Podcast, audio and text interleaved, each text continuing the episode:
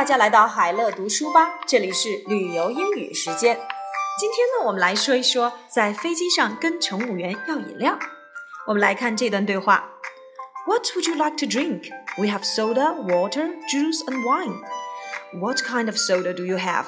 I have Coke, Diet Coke, Seven Up, and ginger ale.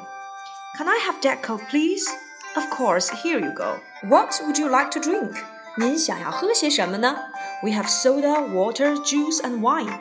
我们供应汽水、水、果汁和酒。What kind of soda do you have? 你们有哪些汽水可以选择呢？I have Coke, Diet Coke, Seven Up, and Ginger Ale. 我们这里有可乐、健怡可乐、七喜和姜汁汽水。Can I have Diet Coke, please? 请给我健怡可乐。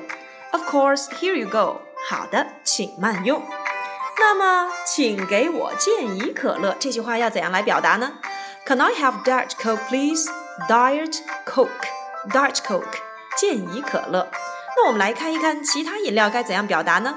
冰红茶，iced tea，iced tea；咖啡，coffee，coffee；水，water，water；红酒，red wine，red wine；橙汁儿，orange juice，orange juice；七喜，seven up。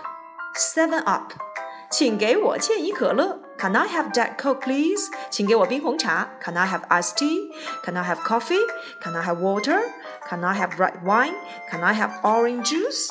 嗯，这些呢都是可以用来使用在飞机上跟乘务员要饮料的句子。好了，今天的句子就到这里吧，我们明天见，See you。